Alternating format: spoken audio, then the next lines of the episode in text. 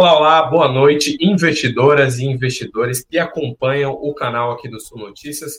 Sou Eduardo Vargas, repórter aqui da casa, e venho mais uma vez trazer as principais novidades do mercado financeiro, as notícias que mexem com a nossa bolsa de valores e com a nossa economia local. Hoje a gente fala um pouco mais sobre as reações do mercado com relação aos balanços da Petrobras e do Bradesco que saíram lá na véspera, um pouco mais do payroll, esse indicador tão importante que mexe com a economia global e sobre um novo serviço de streaming aí que está por vir. Tudo isso logo depois da vinheta.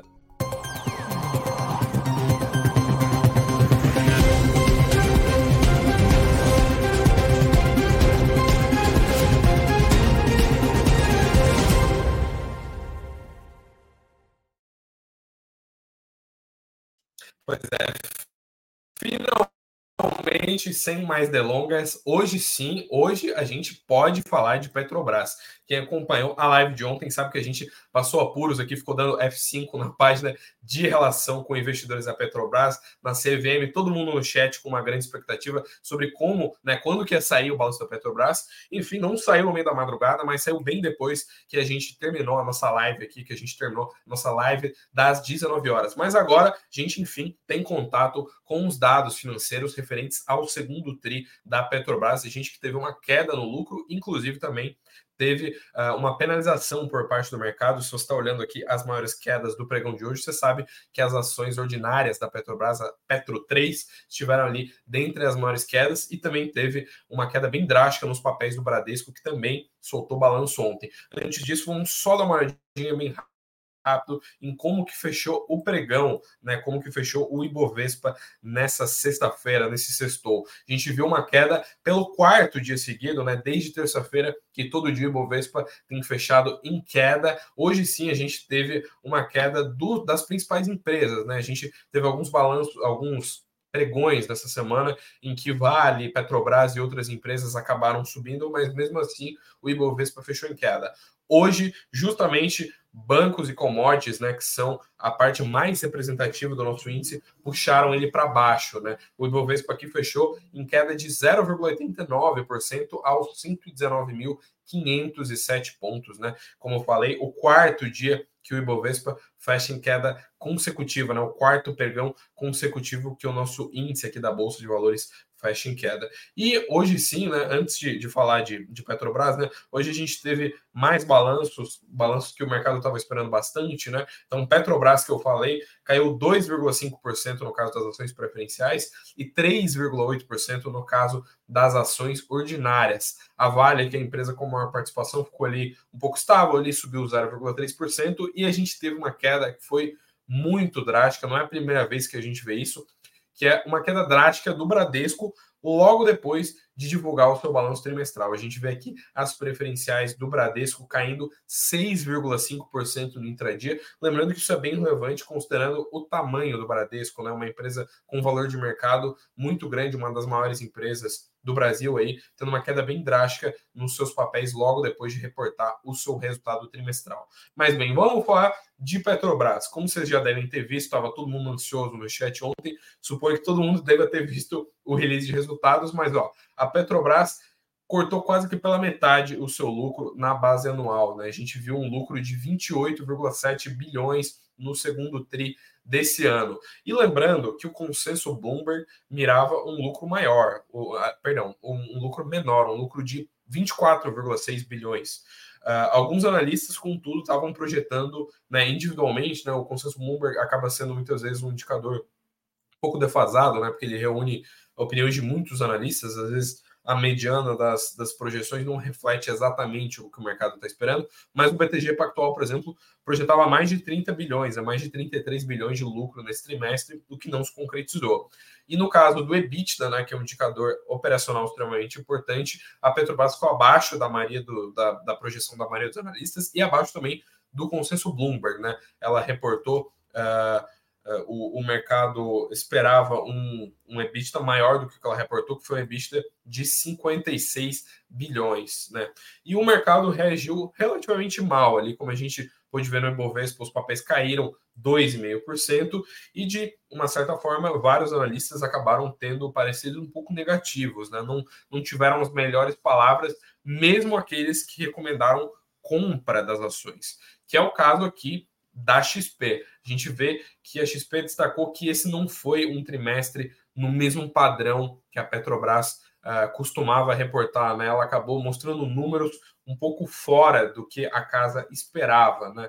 Ela, eles destacaram que o EBITDA ficou 2% abaixo do que eles esperavam e 9% abaixo do consenso. Além disso, o fluxo de caixa operacional, excetuado o CAPEX, veio acima das expectativas, que deu um pouco né, de, de esperança aí para casa. Foi um ponto bem destacado dentro desse relatório da XP, que destacou que isso, inclusive, resultou em um pagamento de dividendos, porque teve muito mais notícias sobre Petrobras ontem, a, né, de ontem para hoje, além do, né, além do resultado trimestral, né? Então, a gente, a gente olhando aqui o parecer da, do que a XP falou, a gente vê que o pagamento de proventos foi destacado como um ponto de atenção, né? Foi um, foi um ponto que chamou a atenção dos analistas da casa, é justamente uh, um ponto que o mercado tinha muitas expectativas, né? Você que está acompanhando o noticiário mais assiduamente, você sabe que recentemente a Petrobras reformulou a sua política de dividendos dentro das expectativas uh, do mercado, né? Mas era um, era um ponto de, de bastante atenção, né? Até no dia que saiu essa, essa política de dividendos nova, era a grande discussão do dia, todo mundo tava, uma parte considerável do mercado estava falando que, inclusive, não entendia né, muito bem como é que ia funcionar, porque a Petrobras atrelou uh, o seu pagamento mínimo de dividendos a uma cotação específica do barril de petróleo Brent, que é o petróleo que é referência para a Petrobras, e ela de fato anunciou junto com o seu balanço, né?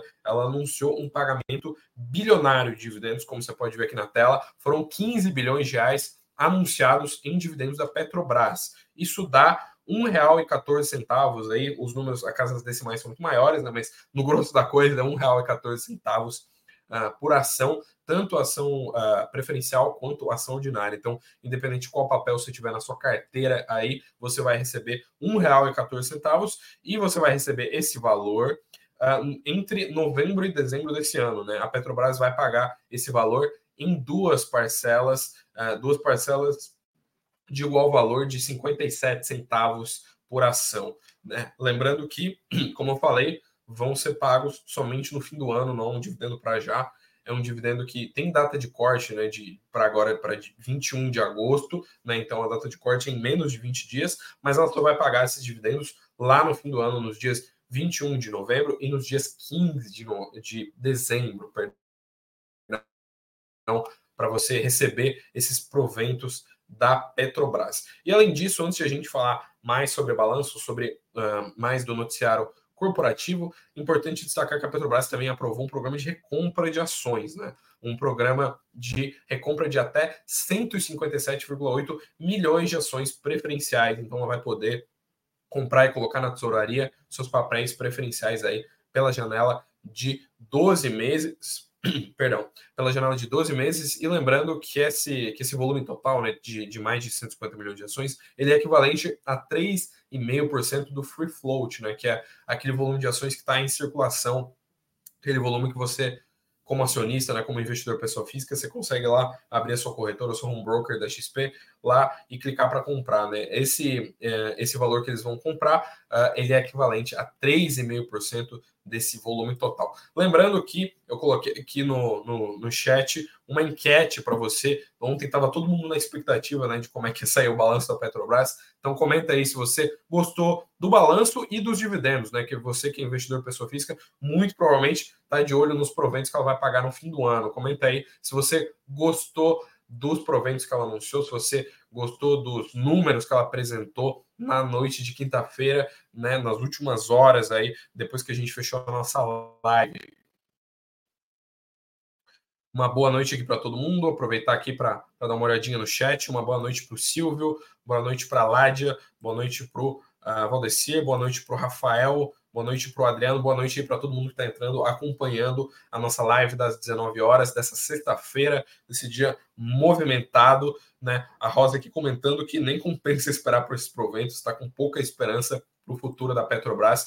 Lembrando que tem enquete, vota lá que no final da live eu encerro a enquete para a gente ver como é que o mercado, né, como é que essa fatia de investidores pessoa física, que em grande maioria são vocês aí que estão acompanhando a nossa live, estão vendo uh, os movimentos da Petrobras. E antes de a gente falar uh, mais sobre, uh, sobre balanços, né? Lembrando que eu comentei aqui que Bradesco teve uma queda muito drástica, né?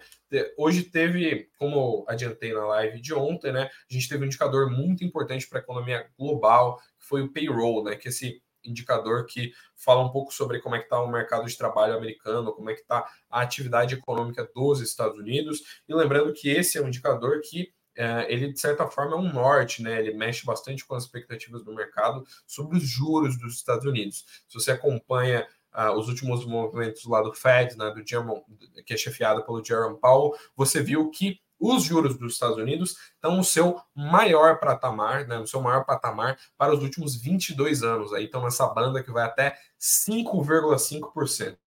E o payroll de hoje ficou abaixo do esperado. O payroll reportou 187 mil novos postos de trabalho em julho. A mediana das expectativas dos analistas lá do Projeções Broadcast era de mais de 200 mil vagas. Então a gente vê esse indicador mostrando ali uh, um pouco de descolamento em relação ao que o mercado estava esperando.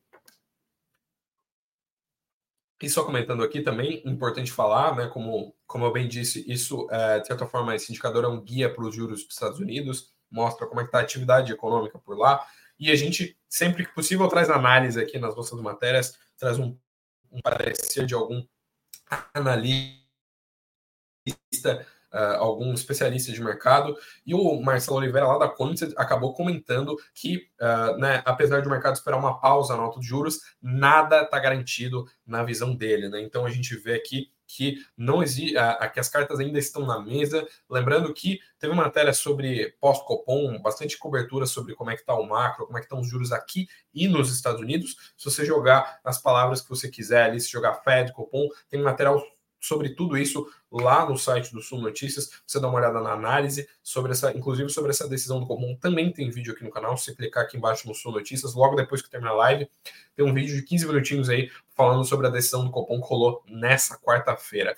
Boa noite aí para o pessoal que está entrando por agora. E quem puder fazer como o Rodrigo aqui e sentar o dedo no like, deixar essa curtida aqui. Se você for novo por aqui também, se inscrever no canal e seja muito bem-vindo uh, você que está entrando uh, na nossa live das 19 horas dessa sexta-feira. E voltando a falar sobre uh, agenda corporativa, falando sobre ações, falando sobre equity, sobre bolsa de valores, a gente teve uma queda muito grande, muito drástica no pregão dessas sextas. Como você pode olhar aqui embaixo, né? Nesse, nessas letrinhas que estão rodando aqui embaixo, as ações do Bradesco caíram 6,5% depois que o banco reportou né, o seu resultado trimestral. Lembrando que essa não é a primeira vez que isso rola, há, há vários, né, vários trimestres o, o Bradesco ele já tem sofrido mais do que os seus pares com inadimplência. E lembrando que o Bradesco ele tem um DNA, como os próprios executivos do banco gostam de falar, ele tem um caráter diferente dos outros bancos. Ele tem uma exposição um pouco maior com relação a pessoas físicas, e é o que, o, que lá dentro das planilhas a gente chama de PMS, né, né, pequenas e médias empresas, que consequentemente uh, são uh, os grupos né, da população da atividade econômica que tem maior risco de inadimplência, né? E justamente por conta uh, desse caráter, o banco sofreu né, com inadimplência, chegou a cair bastante, inclusive, salvo engano, no balanço do terceiro tri do ano passado, teve talvez a sua maior queda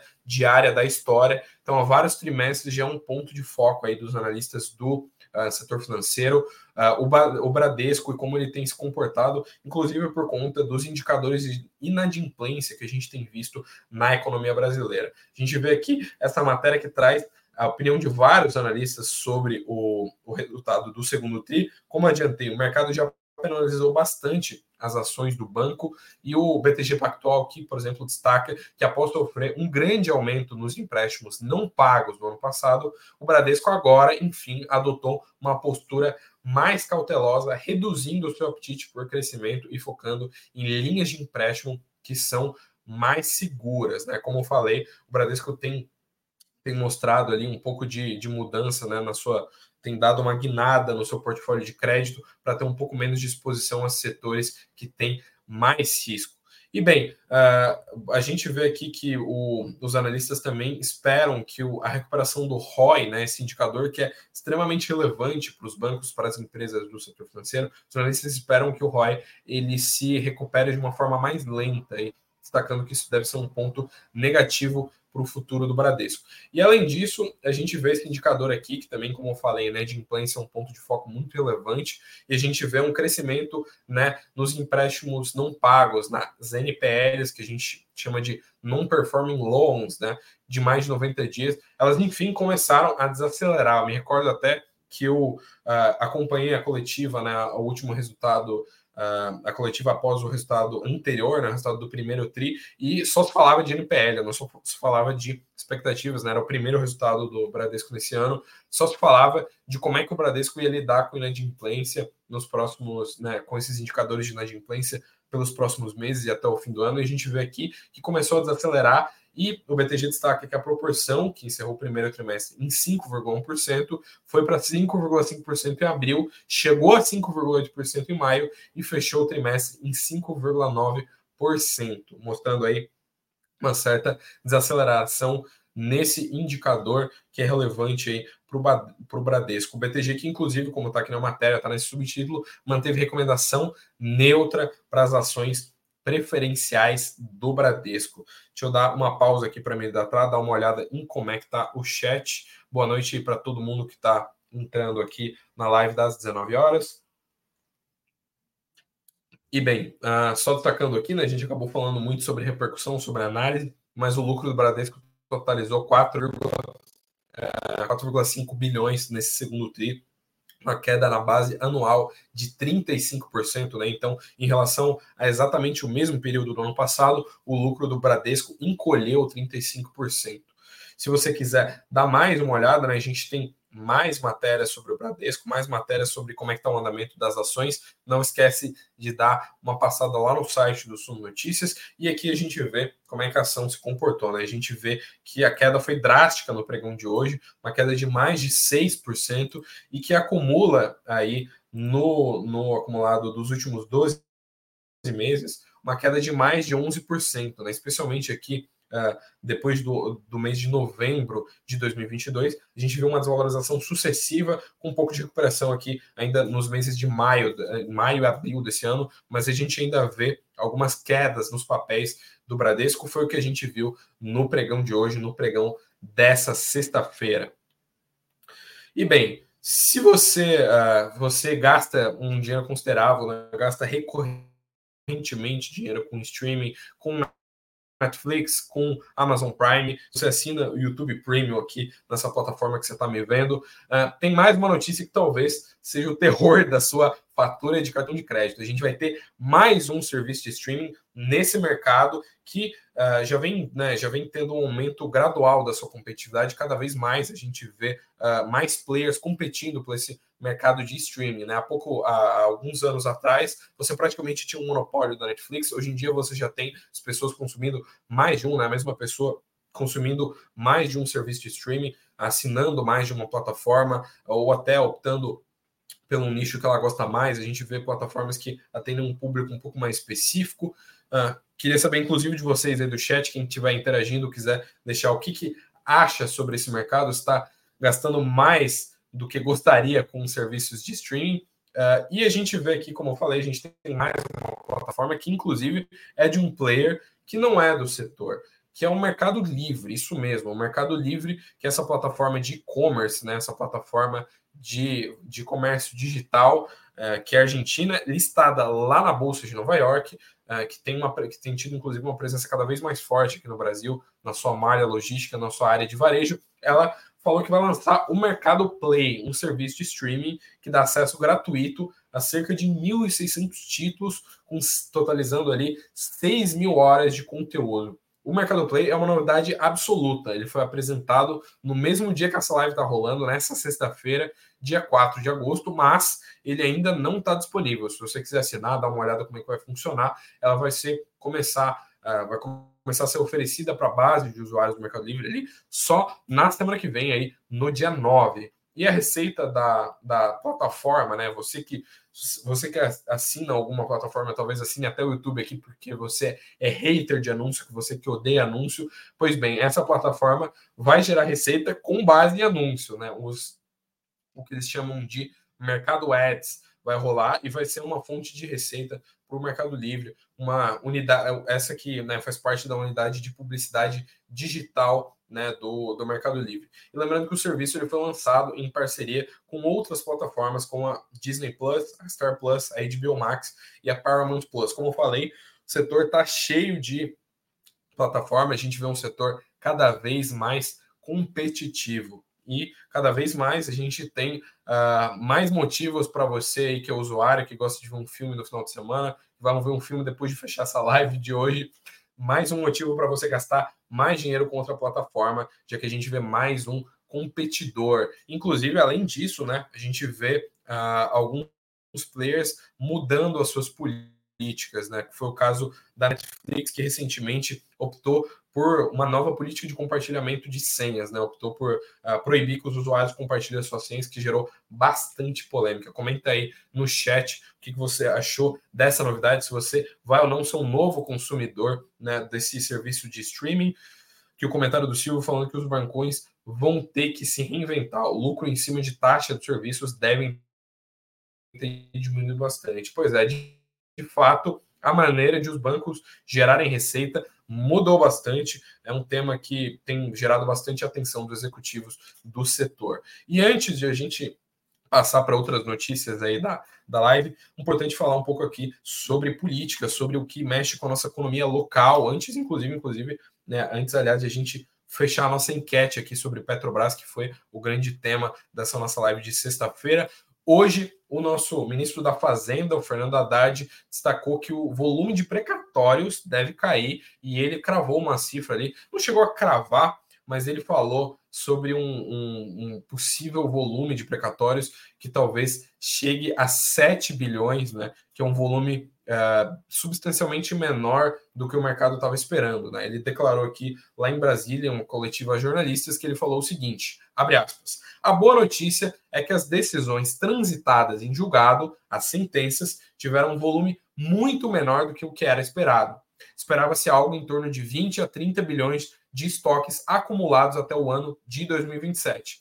E a nossa estimativa é que isso deva cair para pelo menos 10 bilhões e possivelmente em torno de 7 bilhões de reais. Então a gente vê uma queda aí relevante nos precatórios aí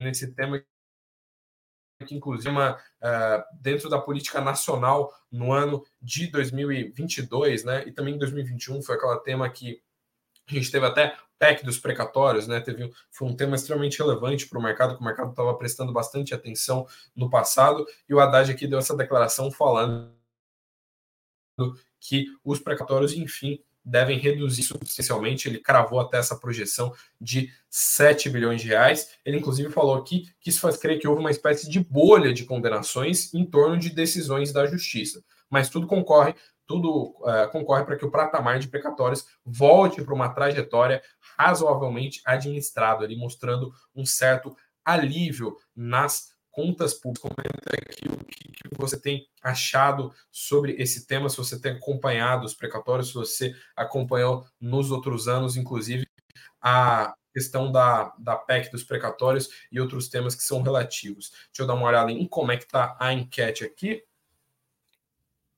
Mas é o pessoal bem dividido aqui sobre como é que foi o balanço de Petrobras. A gente já vai encerrar a enquete em breve. E antes disso, parar aqui para fazer um pequeno jabá que a gente já fez ontem. Lembrando todos vocês de votar na Suno. A gente está concorrendo ao prêmio IBEST como canal de investimentos. Esse, essa categoria aqui que eu estou grifando com o meu mouse, você pode ver na minha tela. Lembrando que tem várias outras categorias, mas a gente está com concorrendo especificamente nessa aqui de canal de investimentos. Então não esquece de acessar lá app.premioibest.com e votar na gente rapidinho, não vai tomar nem um minuto do seu dia e você consegue dar uma olhada, dar uma olhada aqui em como é que tá, uh, dar uma olhada aqui no, nos outros, nas outras categorias, né? Tem de tecnologia, tem de saúde, tem de influenciadores, de podcast, de uma série de outros de outras modalidades aí para você votar. E bem, vamos encerrar a enquete aqui, ver como é que ficou. Pois bem, 47%, né, a grande maioria dos, dos membros aqui, né, dos participantes da enquete, votaram como neutro, acharam como neutro o balanço da Petrobras que a gente comentou no início da live.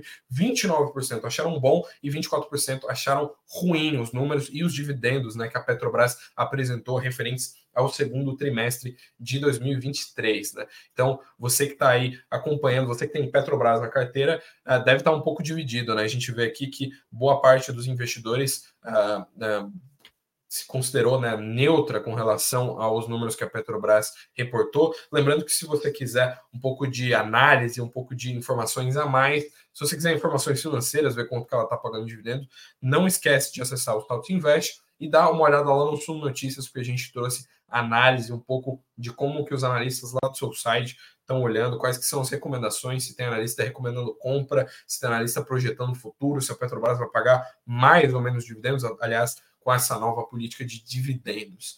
E pois bem, falando um pouco mais sobre como foi o fechamento de mercado, mas agora lá fora, um pouco mais sobre o resto dos indicadores, a gente viu uma sexta-feira que também fechou no vermelho nos mercados internacionais. A gente teve queda de 0,4% no Dow Jones, meio por cento no S&P e 0,36% na Nasdaq. Além disso, nas commodities, a gente teve uma alta no petróleo Brent, que ele subiu inclusive a 86 dólares, e na véspera ele chegou a subir 2,5%. Isso porque nos últimos dias a gente teve um aperto na oferta por parte de dois países que são grandes produtores de petróleo, que são a Rússia e a Arábia Saudita, que estão ali dentre os maiores produtores de petróleo no mundo. Né? Lembrando que o maior produtor é os Estados Unidos, mas a Arábia Saudita e a Rússia vão ficar ali no top 5 perto dos países que mais produzem petróleo no mundo. Além disso, o minério caiu, né? o minério de ferro caiu em Dalian a um patamar de 817 yuanes, que no câmbio aí dá 113 dólares e 86 centavos. Então, mais um dia de queda para o minério. Lembrando que isso não influenciou muito a nossa bolsa aqui, como você viu lá no mapa de ativos do Status Invest, a Vale acabou subindo no intradia. E, pois bem, além disso, indicadores, né? Ontem, no final da live, eu falei um pouco mais sobre payroll, um, um pouco mais sobre como é que ficaram né, os indicadores para o dia seguinte, né, que no caso era hoje, a gente teve payroll, um mercado um pouco mais movimentado por outros indicadores financeiros, teve um pouco de indicadores da zona do euro logo cedo, mas amanhã não tem indicadores, porque afinal de contas, amanhã começa o final de semana, amanhã é sábado, sextou, e hoje a gente tem o último pregão, teve o último pregão dessa semana. Semana que vem a gente recomeça, a gente vai ter mais balanços, mais indicadores e uma agenda provavelmente muito mais movimentada. Lembrando que eu sempre vou estar aqui às 19 horas acompanhando vocês, trazendo as principais novidades do mercado financeiro. Por essa sexta-feira é isso. Foi um prazer acompanhar todos vocês e trazer as principais novidades do mercado e que movimentam a nossa economia local e deixá-los todos bem, muito bem informados. Obrigado para quem acompanhou a gente até aqui. Lembrando, se você for novo, não esquece de se inscrever no canal e também, se você já for recorrente aqui, se você já está acompanhando o Sul Notícias há bastante tempo, não esquece de deixar o seu like. Por hoje é isso. Um muito obrigado e tchau, tchau.